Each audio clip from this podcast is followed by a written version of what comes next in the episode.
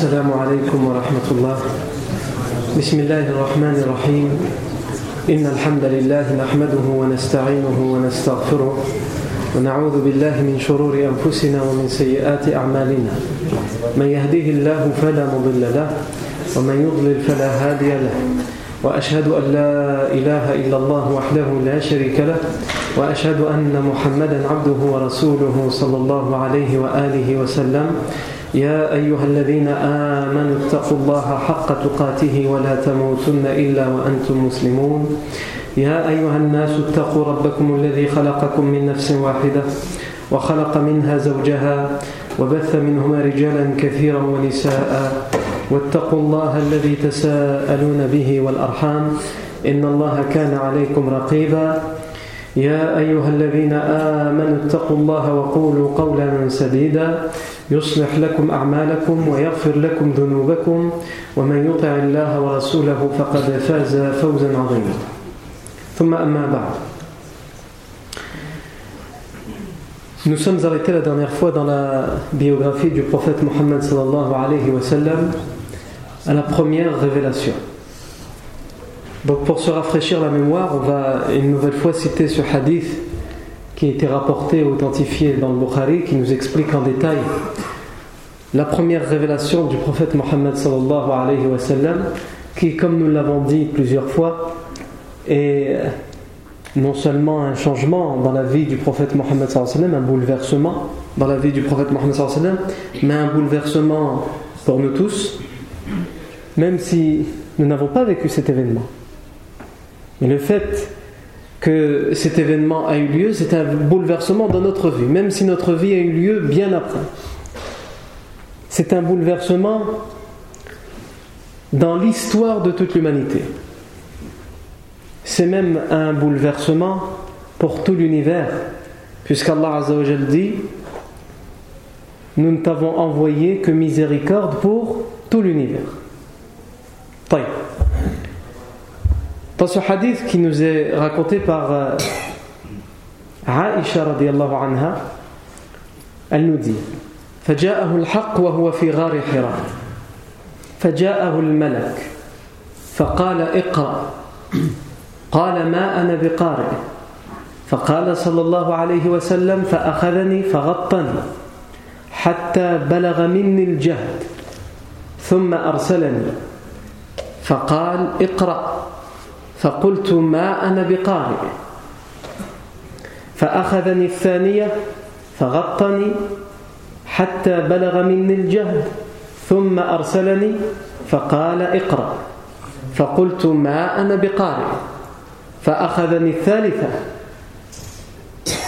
فغطني حتى بلغ مني الجهد ثم أرسلني فقال اقرأ باسم ربك الذي خلق خلق الإنسان من علق اقرأ وربك الأكرم الذي علم بالقلم علم الإنسان ما لم يعلم. فرجع بها رسول الله صلى الله عليه وسلم يرجف فؤاده حتى دخل على خديجة بنت خويلد رضي الله عنها فقال زملوني زملوني. فزملوه حتى ذهب عنه الروع. فقال لخديجة وأخبرها الخبر لقد خشيت على نفسي. قالت كلا فوالله لا يخزيك الله أبدا إنك لتصل الرحم وتصدق الحديث وتقري الضيف وتحمل الكلب وتكسب المعدوم وتعين على نوائب الحق. فانطلقت به خديجة رضي الله عنها حتى أتت على ورقة بن نوفل بن أسد بن عبد العزى ابن عم خديجة. وكان امرأ قد تنصر في الجاهلية وكان يكتب الكتاب العبراني. فيكتب من الإنجيل بالعبرانية ما شاء الله أن يكتب وكان شيخا كبيرا قد عمي. فقالت له خديجة رضي الله عنها يا ابن عمي اسمع من ابن أخيك. فقال له ورقة يا ابن أخي ماذا ترى؟ فأخبره رسول الله صلى الله عليه وسلم خبر ما رأى.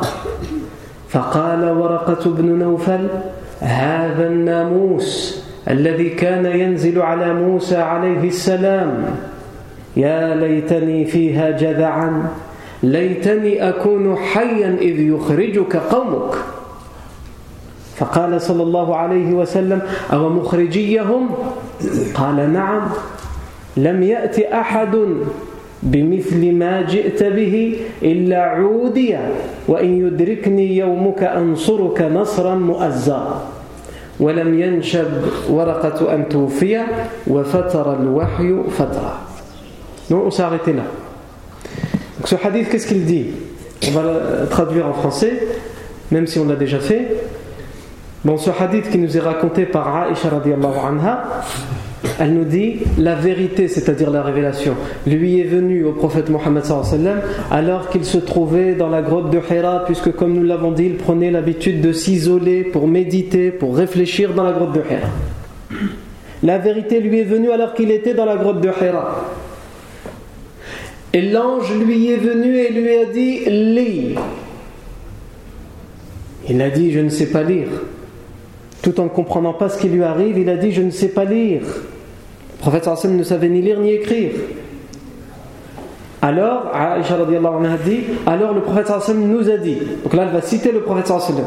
Alors le prophète sallam a dit Cet ange, même si à ce moment-là, il ne sait pas encore que c'est un ange, il m'a pris et m'a serré dans ses bras jusqu'à ce que je n'avais plus de force, c'est-à-dire jusqu'à presque m'étouffer. Et ensuite, il m'a relâché et il m'a répété cet ordre lis. J'ai dit je ne sais pas lire. Il m'a pris une seconde fois et m'a serré, m'a enlacé jusqu'à ce que je n'avais plus de force, jusqu'à jusqu'à m'étouffer. Ensuite, il m'a relâché, il m'a dit lis. J'ai dit je ne sais pas lire. Il m'a pris une troisième fois, il m'a serré et ensuite il m'a relâché et là il m'a dit lis les premières révélations. Lis au nom de ton Seigneur qui a créé.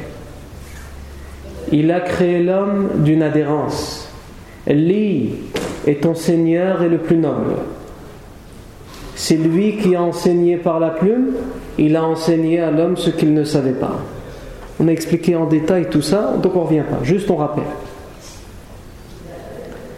Et le prophète sallam, le hadith nous dit Le prophète sallam est reparti chez lui avec ça, c'est-à-dire avec la révélation. Et son cœur tremblait. Et il est entré auprès de Khadija radiallahu anha. Donc là, c'est Aïcha qui, avait cité le prophète sallam, maintenant c'est elle qui nous raconte. Il est entré auprès de Khadija et il a dit Zammilouni, zammilouni, couvrez-moi, couvrez-moi. Ils l'ont couvert jusqu'à ce que la frayeur, la terreur, la crainte s'en aille. Jusqu'à ce qu'il se calme. Et à ce moment-là,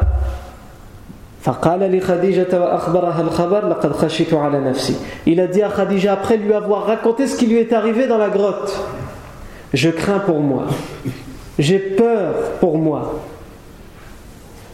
Puisqu'il ne lui a pas raconté, comme on l'a dit déjà plusieurs fois, il ne lui a pas dit, bah voilà, il y a un ange qui est venu et j'ai reçu la révélation, je suis prophète. Non.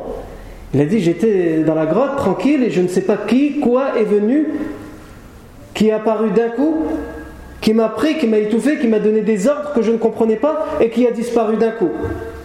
Donc à ce moment-là, il n'est pas dans la phase où il comprend qu'il a reçu la révélation. Khadija le rassure en lui disant Oh que non. Je jure par Allah que jamais Allah ne laisserait un tort s'approcher de toi. Une peine s'approcher de toi ou t'atteindre. Et elle argumente et elle explique pourquoi. Innaka la rahim tu es quelqu'un qui est connu et qui, se distingue par rapport à tous les autres, par rapport à toute la société de l'époque. Tu te distingues par rapport à quoi? Par rapport au fait que tu renforces tes liens les liens de parenté. Sachant, comme nous l'avons déjà dit, que les Arabes de l'époque se distinguaient par rapport aux autres sociétés dans le fait qu'ils aimaient la famille et qu'ils renforçaient les liens de parenté. Alors si on dit ça à propos du prophète dans cette société qui déjà se distingue par rapport à ce trait, c'est que le prophète se distinguait encore plus par rapport à eux ce trait. Tu dis la vérité. Toujours tu dis la vérité. Jamais tu n'as menti. Que ce soit pour plaisanter ou que ce soit, peu importe la raison, tu n'as jamais menti. Tu honores, tu es généreux envers tes invités et tes hôtes. Tu supportes les fardeaux.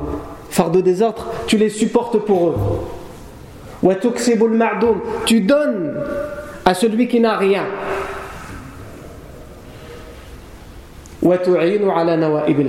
Et tu aides les gens lorsqu'ils sont atteints de calamités, de fléaux, de maladies, de malheurs, etc. Alors comment après ça tu pourrais encore penser qu'un mal ne pourrait t'atteindre? Allah jamais ne laissera un mal t'atteindre parce que tu es quelqu'un d'exemplaire. Et là on voit la, la certitude, la confiance en Allah car Khadija anha, alors que l'islam n'est pas encore arrivé. Ou en tout cas s'il est arrivé dans cette première révélation, ils ne le savent pas encore. On voit cette foi qu'elle a en Allah Azzawajal, même si la société de l'époque associée à Allah, on voit comment elle a une certitude enracinée dans son cœur pour Allah Azzawajal.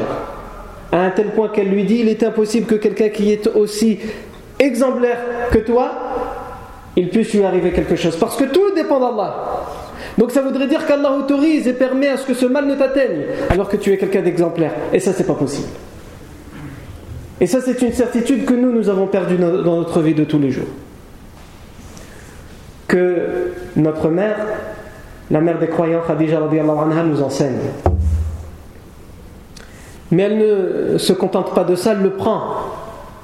Et elle l'emmène chez Waraqa ibn Nawfal, qui est le cousin de Khadija.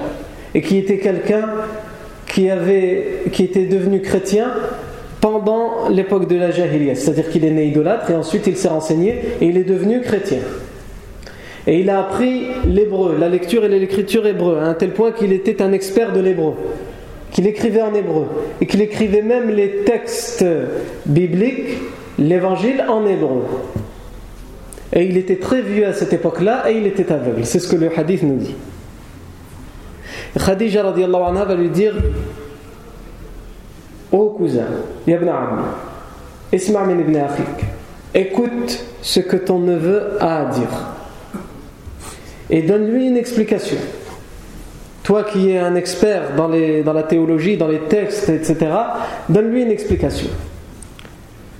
Alors il va s'adresser au prophète Mohammed il va lui dire Ibn Akhi, Madatara. Ô neveu, on avait dit que c'était une formule en arabe qui montrait le, respect, et pour certains commentateurs du hadith, c'était parce qu'à un moment donné, dans leurs ancêtres, entre lui et, Waraqa, ils avaient des ancêtres qui étaient frères. Donc il l'appelle euh, Yabna Que ce soit l'une ou l'autre des explications, à la il lui a dit Ô neveu, Madatara, qu'as-tu vu? Explique-moi. Le prophète sallam lui a expliqué.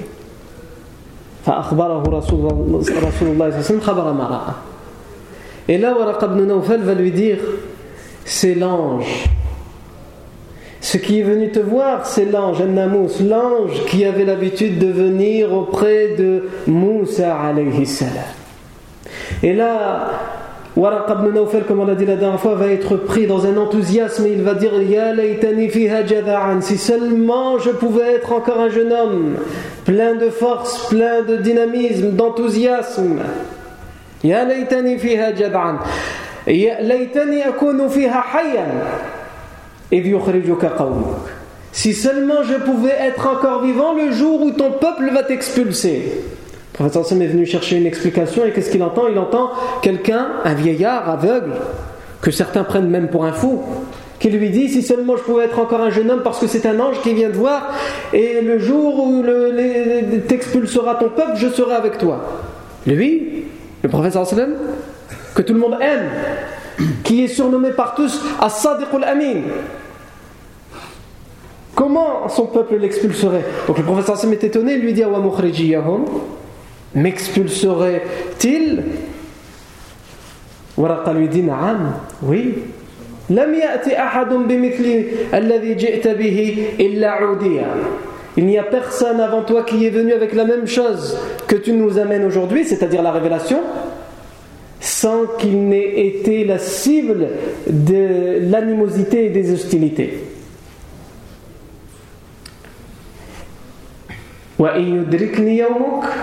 Mais si ce jour-là, le jour où tu auras les hostilités, je suis encore vivant,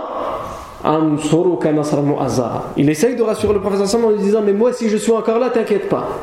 Je serai là pour te soutenir, pour te protéger, pour te défendre. Et le hadith nous dit Mais Waraka décéda juste quelques temps après cet événement et la révélation s'est interrompue pendant un temps. Le prophète on a expliqué la fois dernière que la, révélation s'est interrompue, que Waraq ibn Nawfal est mort, le seul qui pouvait lui donner l'explication, qui pouvait l'aider, qui pouvait le soutenir comme il lui a promis, il est mort. Pourquoi? Parce que la révélation, c'est un fardeau. Et il faut absolument que le prophète le comprenne et l'assimile tout seul.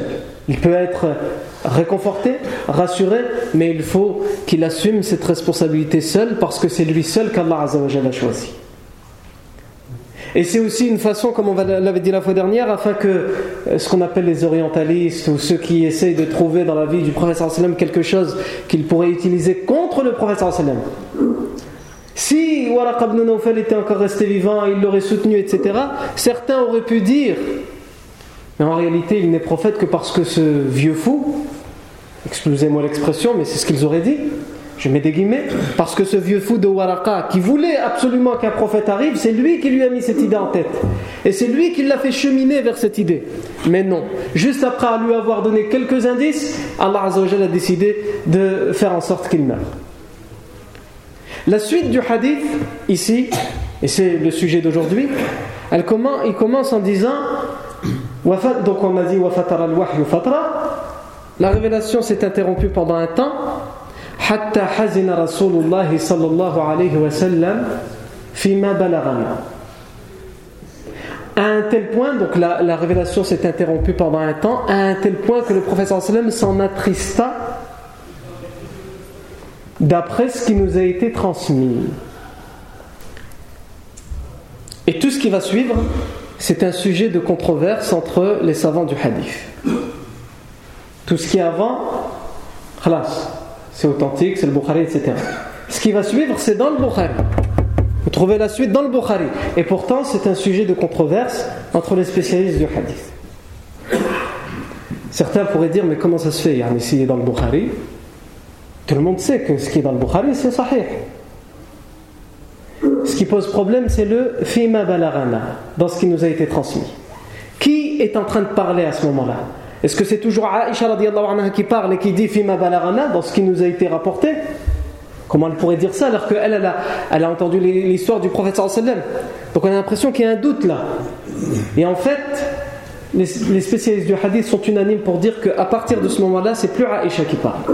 C'est qui? C'est l'imam Zuhri, un des rapporteurs dans, cette chaîne de transmission. Et donc là, on laisse la parole à Zuhri et qui termine l'histoire en disant la, la, la, la révélation s'est interrompue pendant un temps, à un tel point que le professeur Salman a été attristé dans ce qui nous a été transmis, c'est-à-dire dans ce que nous avons entendu des gens de science. Là, c'est Zuhri maintenant qui parle. Et à partir de ce moment-là, qu'est-ce qu'il nous dit Zuhri? Et on va revenir après pour dire est-ce qu'il est sahih ou il n'est pas sahih. En tout cas, il nous dit Zuhri dans la suite, et vous le trouvez, c'est le deuxième hadith dans euh, le Bukhari. Si celui qui veut, qui veut des détails, vous allez, le deuxième hadith qui est cité dans le Bukhari dans son authentique, c'est celui-ci. La il dit, le professeur Hassan donc était attristé. Il nous donne cette information. Dans ce qui lui a été transmis à Zuhri, parmi les, hommes de science, le professeur Hassan était attristé par l'interruption de la révélation. Parce qu'il a eu quelque chose qu'il n'a pas compris et après plus rien. Donc il en était triste parce qu'il avait besoin de savoir, il avait cette soif de savoir qu'est-ce qui lui arrivait. Donc il fallait que ça se reproduise pour qu'il puisse bien se concentrer et savoir ce qui est en train de lui arriver. Deuxième chose, à un tel point, ce texte nous dit, à un tel point que le prophète Mohammed il réfléchissait à ce qui lui était arrivé et il allait sur, des, sur la montagne, sur des sommets de montagne et il en avait même jusqu'à envie de se jeter du sommet de la montagne. Moi, je dis, je vais revenir sur le fait est-ce que c'est sahih ou pas. Pour l'instant, je dis ce que la suite du hadith dit. Et à ce moment-là, lorsqu'il avait cette envie, l'ange Jibril revenait et lui disait Tu es vraiment le messager d'Allah. Tu es vraiment un prophète envoyé par Allah. C'est la vérité.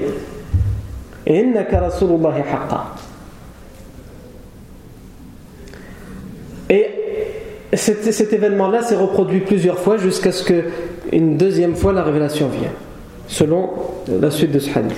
Ici, les spécialistes du hadith, qu'est-ce qu'ils disent? Ils disent dans leur euh, extrême grande majorité, on peut même dire l'unanimité, parce que ceux qui considèrent, ils disent quoi? Ils disent qu'il est faible. Parce que même ceux qui, prennent cette partie en disant qu'elle est authentique, on ne peut pas dire que c'est vraiment des spécialistes du hadith. Mais si on parle vraiment des spécialistes du hadith, à ma connaissance, aucun d'entre eux n'a dit qu'il était authentique. Mais ici, on se pose une question. Comment on peut trouver un passage dans le Bukhari et dire qu'il n'est pas authentique? Tout d'abord, l'imam al-Bukhari a cité cet événement et ce récit, ce hadith, dans plusieurs de ses chapitres. Mais comme je viens de vous le citer, c'est-à-dire en entier avec le rajout de Zohri, il n'a été cité qu'une fois par l'imam Bukhari, c'est-à-dire le deuxième hadith qui est cité dans son entier. Et dans les autres chapitres, lorsqu'il utilise ce hadith, il s'arrête là où Aisha anha a arrêté euh, de parler. Les savants du hadith nous disent si le Bukhari l'a mis dans son, dans son c'est pour deux raisons. La première, c'est qu'il l'a mis plusieurs fois, mais il l'a mis une seule fois avec ce rajout pour bien nous faire comprendre que ce qu'il y a en plus, ça n'a plus rien à voir avec ce que Aisha anha dit, ça n'a plus rien à voir avec le hadith en lui-même. C'est juste des commentaires qui ont été ramenés en plus par qui? Par les mêmes Zuhri, en l'occurrence ici. Non. La seconde chose, c'est parce que l'imam Bukhari était un spécialiste du hadith. Mais quand on dit un spécialiste du hadith, c'est pas comme euh, on pourrait entendre aujourd'hui quelqu'un va entendre spécialiste du hadith, il va croire que c'est quelqu'un qui connaît euh, quelques hadiths, ou même s'il les connaît tous, ou spécialiste du hadith comme l'imam Bukhari, c'était des gens qui étaient extrêmement minutieux, que ce soit à propos de la chaîne de transmission ou à propos du texte. À un tel point que lorsqu'ils avaient un hadith sahih, comme celui-ci, et qu'il y avait quelque chose qui était rajouté en plus, ils considéraient que c'était une trahison avec le texte et avec ce qu'ils avaient appris de ne pas le citer entièrement. Mais d'un autre côté, si le surplus qu'on rajoute est daif, il est faible, on va induire les gens en erreur. C'est pour cela les spécialistes du hadith nous disent que le Bukhari l'a cité plusieurs fois. Sans le rajout, c'est-à-dire voilà la version sahih, et de temps en temps, une seule fois plutôt, avec le rajout de Zuhri.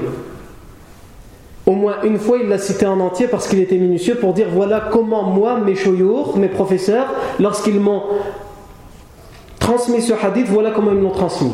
Avec la parole de Aïcha et la parole de Zuhri. Mais ça ne veut en aucun cas dire que le Bukhari a authentifié la partie de Zuhri. Il a largement été prouvé par les grands spécialistes du hadith, que ce soit le Hafid ibn Hajar al-Asqalani, que ce soit parmi les contemporains, l'Albani ou d'autres, que cette partie en plus, elle a été affaiblie. Il y a des choses dans cette partie qui sont vraies, qui sont authentiques parce qu'ils sont venus dans d'autres versions.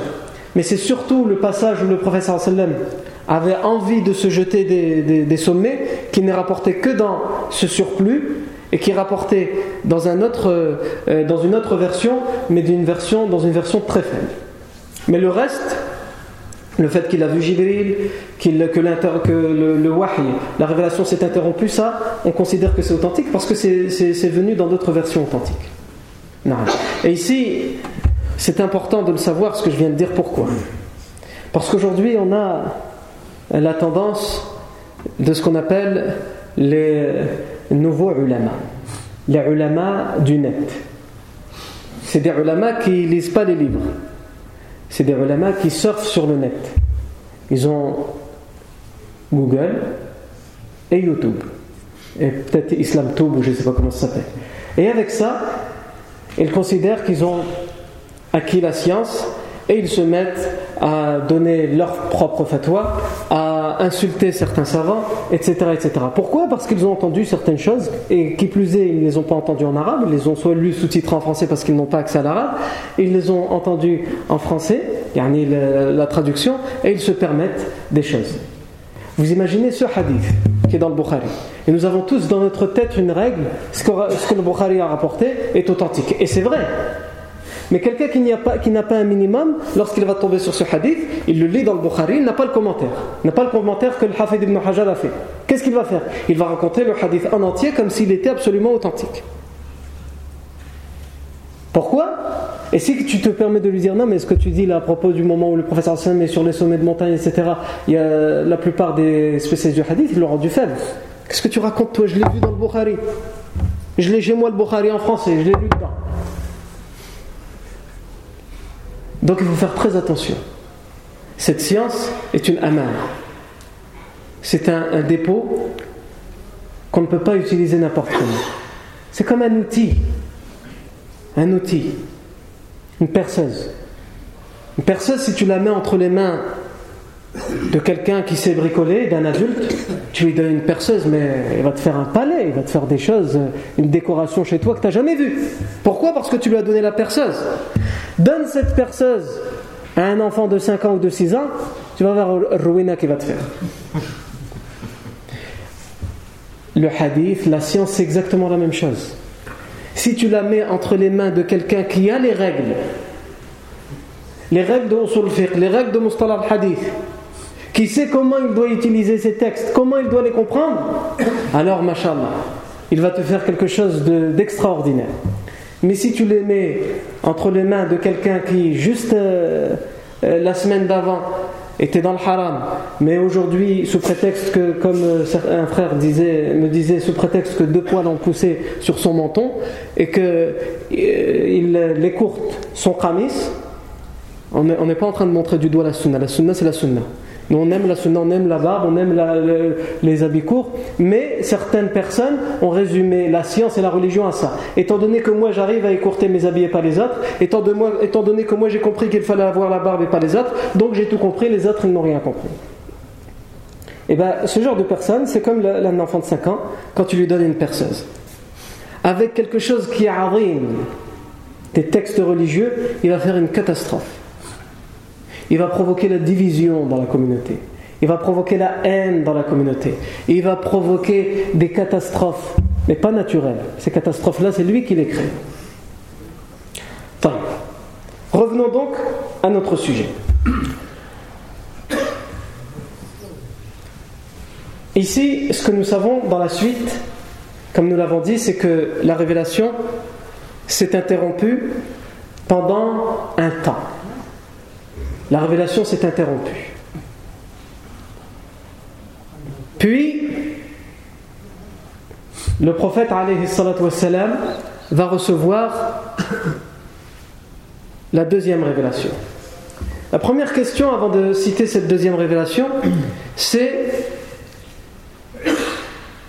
pendant combien de temps il y a eu une, interruption de euh, la révélation? C'est important de comprendre ça. Quand on dit que la, révélation s'est interrompue, c'est important parce que dans toute la vie du prophète Mohammed, la, la, révélation, sauf à des moments rares et exceptionnels, elle ne s'interrompra plus. Chaque jour, il y aura quelque chose, ne serait-ce qu'un verset, ne serait-ce qu'une révélation, ne serait-ce qu'un ordre, ne serait-ce qu'une exhortation, ne serait-ce qu'une recommandation, ne serait-ce qu'une information, ne serait-ce qu'une interdiction, etc. Sauf à certains moments où, pour une raison bien précise, et c'est exceptionnel dans la vie du professeur Sallam, pendant un temps, il va y avoir des interruptions. Mais sinon, pas d'interruption. Et ça, c'est l'interruption la, plus flagrante qui porte avec elle le plus de sens, cette, interruption dont on parle. Les savants de la Syrah, les historiens euh, musulmans, ont essayé de définir combien de temps entre, il y a eu entre la première et la seconde révélation. Et là, on a énormément d'opinions. On a une opinion qui va jusqu'à dire que l'interruption, elle a duré trois ans. C'est-à-dire la première révélation qui a eu lieu, c'était Iqra khalaq. Et la seconde n'a eu lieu que trois ans après. Et ça, euh, si mes souvenirs sont bons, par exemple, Saïd Ramadan Bouti reprend cette version dans son livre Fiqh al nabawiyya D'autres le citent, citent cette version. Certains disent non, deux ans et demi. Trois ans, deux ans et demi. Certains disent six mois. Certains disent trois jours ou un peu plus. C'était une question de jours, pas plus d'une semaine. Et euh, le savant Safiur Rahman Mubarak Fouri qui écrit Al-Rahiq al-Marsoum, qui est traduit par le Nectar cacheté pour certaines éditions, pour certaines éditions, le joyau ultime, lui, il considère que la, version la plus juste et la plus probable, c'est que c'était un nombre de jours bien précis. Trois ou un peu plus, Al-Muhim, la révélation ne s'est pas interrompue plus d'une série de jours.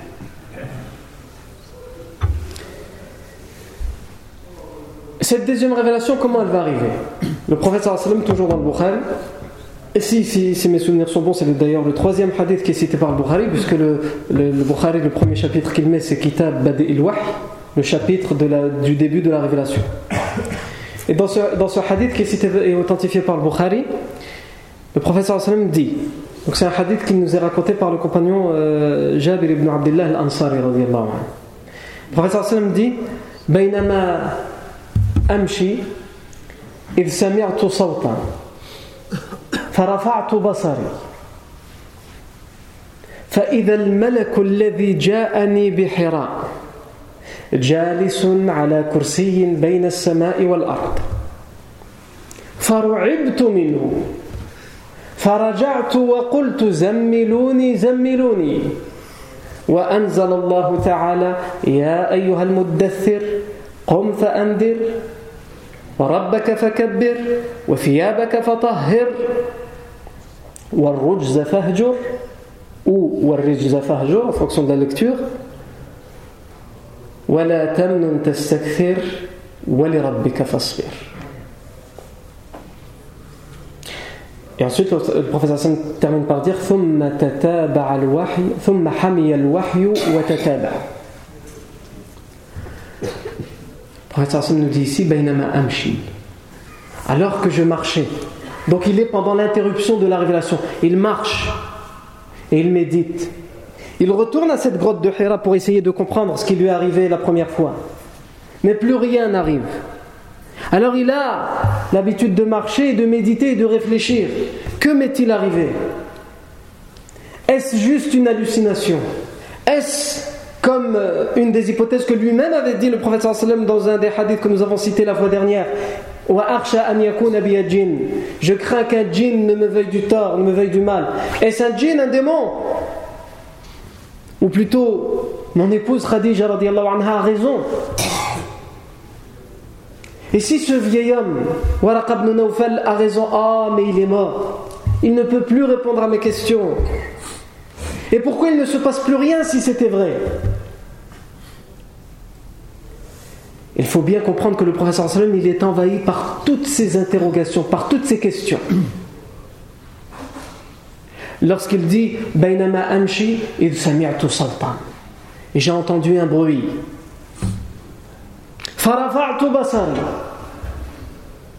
J'ai levé mes yeux.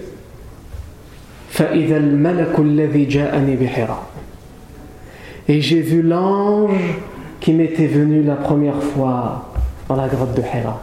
Il, est venu une seconde fois. assis sur un trône qui prenait la place entre le, le, ciel et la terre, c'est-à-dire qu'il bouchait tout l'horizon. Parce que dans cette seconde fois, Jibril, salam, selon d'autres versions, il est venu dans sa forme naturelle, dans sa forme d'ange. Alors que la première fois, lorsqu'il est venu dans la grotte, il est venu dans une forme humaine.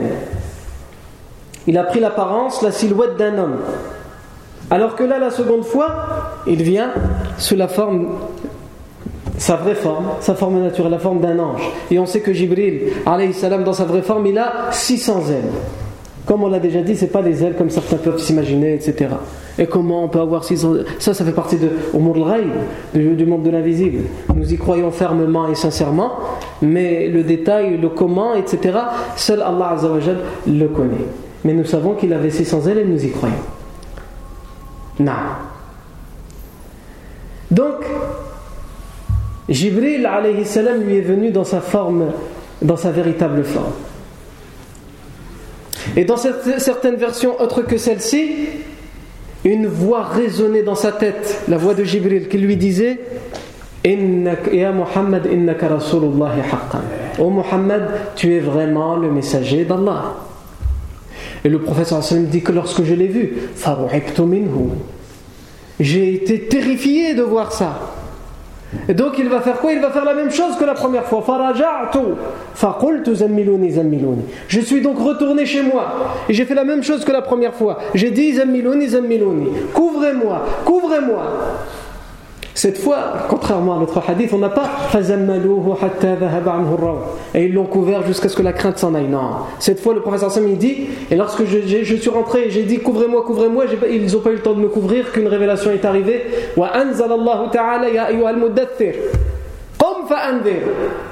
Ô toi qui te recouvre d'un manteau, puisqu'il vient de dire couvrez-moi, couvrez-moi. Lève-toi et avertis. Et ton Seigneur proclame sa grandeur. Et tes habits, tes vêtements, purifie-les. On va expliquer.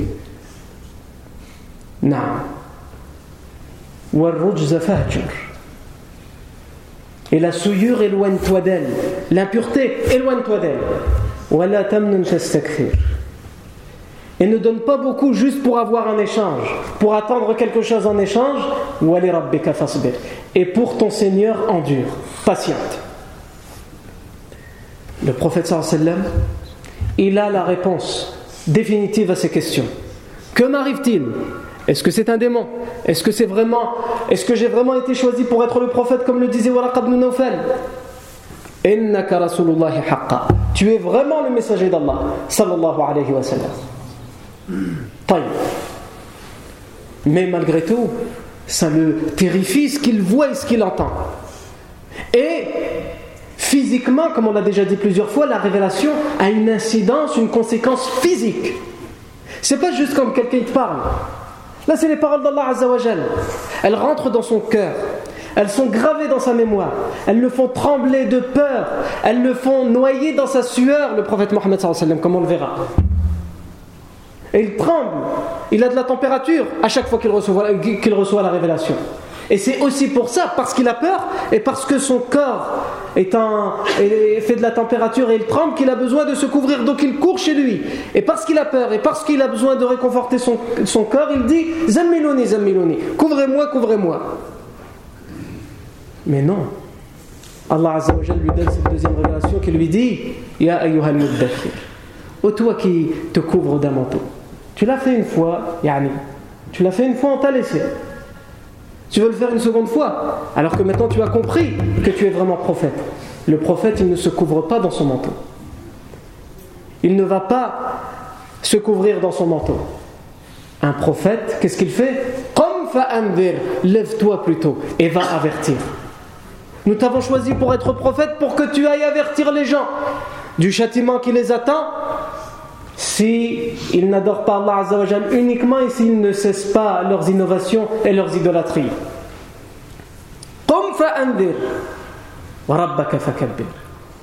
Et la grandeur de ton Seigneur proclame, proclame la grandeur de ton Seigneur. C'est-à-dire dit à tout le monde qu'Allah est le plus grand.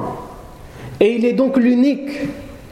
Hubal, Al-Uzza, Allah, tout ça ne sont que des noms que vous donnez à des pierres ou à des arbres qui n'ont aucune valeur. Allah est bien plus grand que tout ça. Donc lui seul adoré. Et tes vêtements purifiés. Les savants de l'exégèse, les qu'est-ce qu'ils nous disent à propos de ça? Ils nous disent c'est-à-dire il faut que tu te montres aux gens, tu es prophète, tu vas leur donner la bonne parole, que tu te montres aux gens avec une belle apparence, et un bel intérieur. Purifie ton intérieur et ton extérieur, même si le prophète sallam est déjà purifié, à l'intérieur et à l'extérieur. Alors vous allez dire, mais si le prophète sallam est déjà purifié, pourquoi, pourquoi on le dit dans ce verset? On le dit parce que chaque musulman, il est de son devoir de faire la da'wah et il a besoin de comprendre les règles pour faire la da'wah. Si tu dis aux gens, Ya akhi, il faut être exemplaire, il faut être loyal.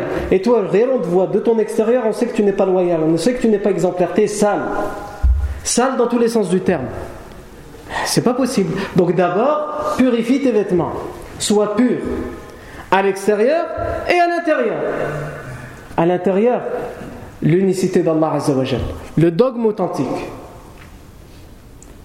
Parce que lorsque tu fais de da'wah, tu es un exemple. Et donc certains, ils ont ce raisonnement, ils vont dire donc nous, on ne peut pas faire de parce qu'on n'est pas des exemples. Non, c'est pas comme ça qu'il faut réfléchir. C'est pas moi je ne peux pas faire da'wah parce que je ne suis pas un exemple, c'est je dois faire da'wah. Et donc je dois être un exemple. J'ai pas le choix, je dois faire da'wah donc je dois être un exemple. Il y en a qui vont dire non, bah non, il a dit qu'il faut être un exemple. Moi je suis pas un exemple donc je fais pas de da'wah. Je ne vais pas dire aux gens alors que moi je fais pas.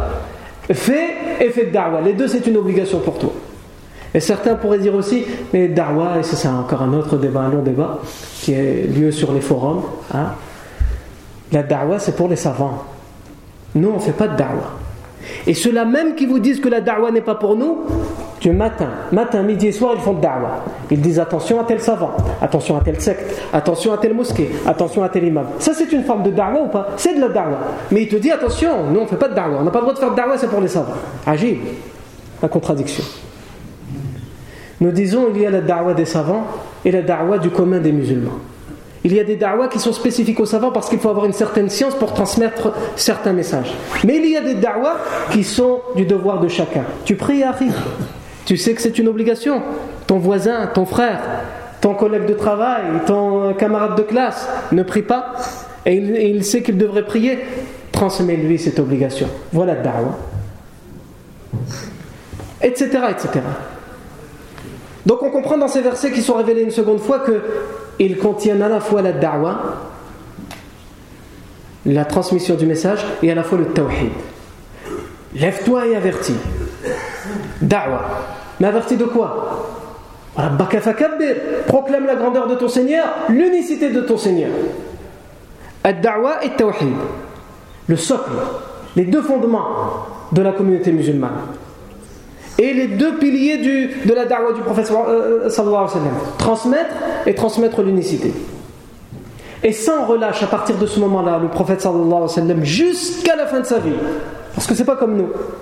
On connaît plein de hadiths, on connaît plein de versets, plein de versets qui nous donnent des ordres, plein de versets qui nous interdisent certaines choses, plein de hadiths qui nous ordonnent, plein de hadiths qui nous interdisent, mais c'est juste pour connaître, pour dire je connais, pour citer le texte mais dans l'application, absolument rien. Le prophète sallam, le premier ordre qu'il reçoit, c'est Iqra, mais il n'a pas compris. Et là, il comprend Iqra avec cette deuxième révélation, et il comprend Qum fa'anvir.